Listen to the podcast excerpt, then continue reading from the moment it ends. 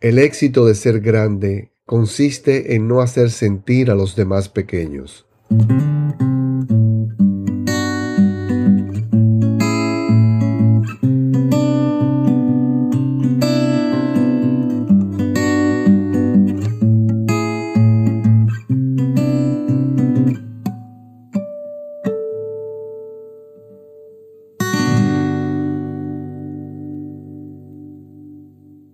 Hola amigos, estamos de vuelta con un nuevo episodio.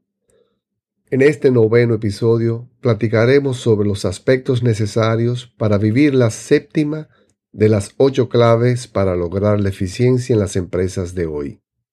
Sinergia y colaboración. Esta séptima clave se apoya en una de las ocho recomendaciones hechas por Jesucristo en el Sermón de la Montaña donde nos habla de los que buscan la paz. Nos decía, Bienaventurados los que buscan la paz, porque ellos serán llamados hijos de Dios. De acuerdo con mi interpretación, los que buscan la paz son expertos conciliadores, una actitud muy importante cuando se ocupa una posición de dirección, especialmente cuando está bajo su área de responsabilidad la relación con empresas externas que mediante contratos de colaboración prestan un servicio necesario para el buen desempeño de las operaciones. Este directivo siempre procura el arribo a acuerdos ganar-ganar, obteniendo el mayor provecho en favor de todos los firmantes. Cada día las alianzas comerciales se hacen más populares en el mundo de los negocios.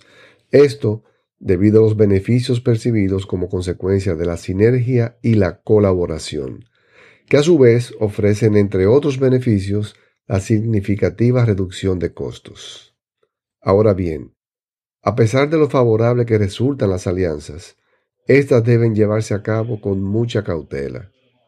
Es preciso que sea evaluada previamente la afinidad entre las partes en cuanto a los criterios, valores, y propósitos, sin los cuales sería como embarcarse en una unión que a mediano plazo traería más problemas que beneficios, y hasta podrían presentarse conflictos legales no deseados. Otro aspecto importantísimo a tomar en cuenta es el hecho de nunca tercerizar la ejecución de los principales procesos de la empresa, los cuales representan la razón de ser de la misma. Estos deben estar en todo momento bajo el completo control del equipo directivo de la organización, ya que sólo así se puede garantizar su entera integración con las directrices y planes estratégicos de la entidad. La colaboración con empresas externas, conocida en el mundo de los negocios internacionales como outsourcing, ofrecen numerosos beneficios que entiendo vale la pena mencionar. Entre los principales se encuentran Reducción de costos.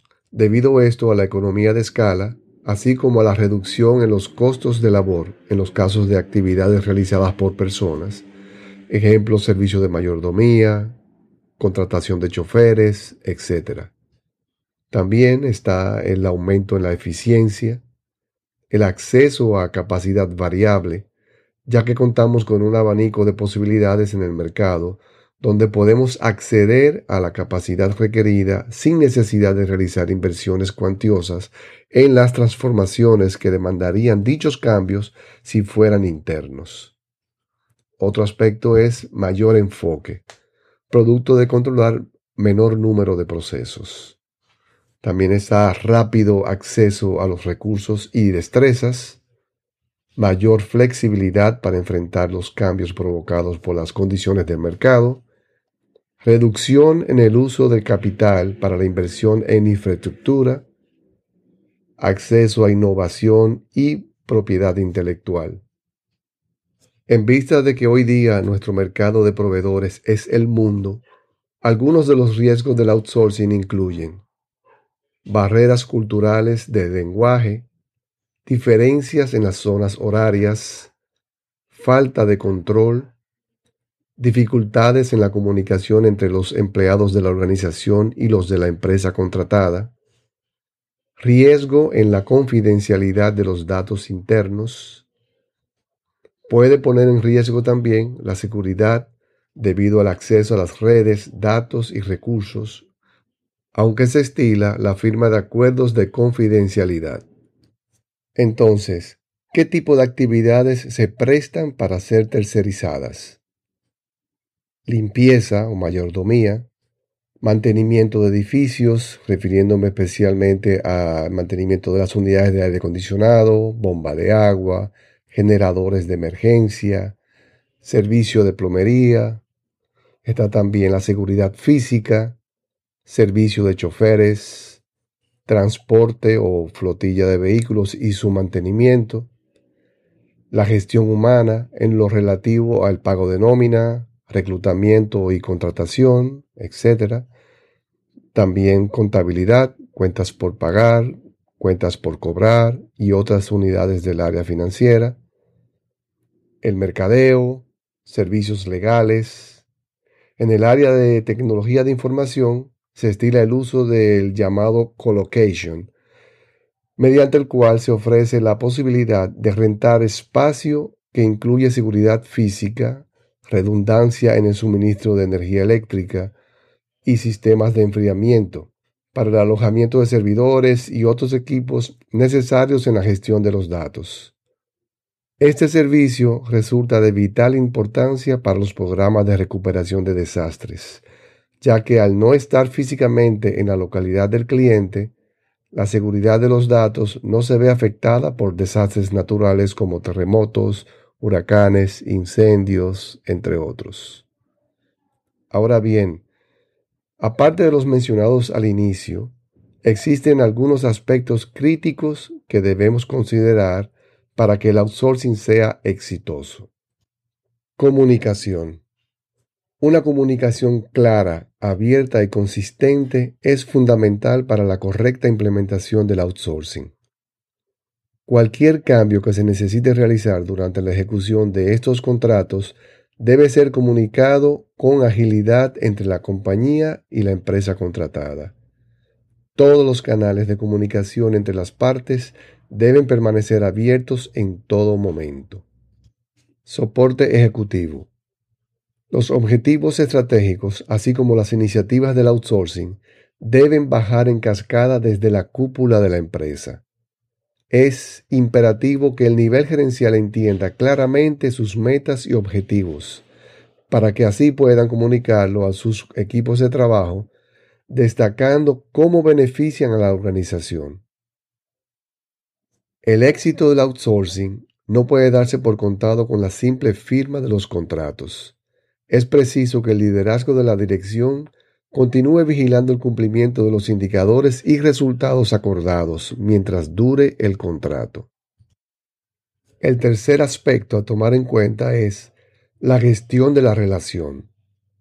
Así como la dirección de la empresa debe mantenerse vigilante de que las metas y objetivos sean alcanzados durante toda la vida del contrato, también es preciso que la persona designada como responsable de la gestión del outsourcing continúe cultivando una buena relación con los miembros de la empresa contratada, incluyendo la verificación de los entregables y asegurando que se mantenga una buena moral, así como atendiendo con agilidad cualquier obstáculo que pueda surgir.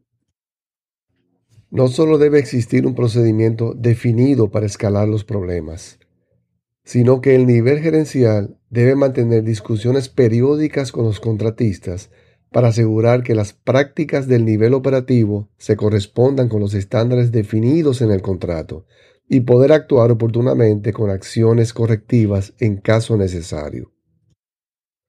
En resumen, sinergia y colaboración, dos aspectos que cada día cobran mayor importancia en el mundo de los negocios. Pero como todo en la vida, Debemos proceder con cautela aplicando los principios básicos que aseguren el llegar a las metas y objetivos acordados. Nunca tercericen los principales procesos de la empresa, los procesos que dieron origen a la misma y que son la razón por la que sus clientes llegaron. Existen múltiples actividades que caben bajo la modalidad de outsourcing, algunas de ellas utilizadas desde años por la mayoría de las empresas, pero existen otras que quizás no hayan explorado y que les recomiendo evaluar, como son el colocation, la gestión humana, el mantenimiento de la flota de vehículos, servicios legales, etc. Recuerden designar un responsable para gestionar la relación con las empresas contratadas, preferiblemente una persona de alto nivel en la organización con empoderamiento y amplio conocimiento de las metas y objetivos estratégicos. Si están creando una empresa de cero, asegúrense de no incluir unidades de trabajo o departamentos cuyos servicios podrían ser contratados a través de la modalidad del outsourcing. De esta forma, se evitan el desagradable momento de cerrar unidades operativas en las que se han invertido capital y tiempo y cuyos miembros han desarrollado afinidad con los valores de la institución y su visión de los negocios. De esta forma, llegamos al final de este episodio, pero no quiero dejar pasar la ocasión, dada la fecha, para desearles un 2021 de buena salud, prosperidad y abundantes bendiciones.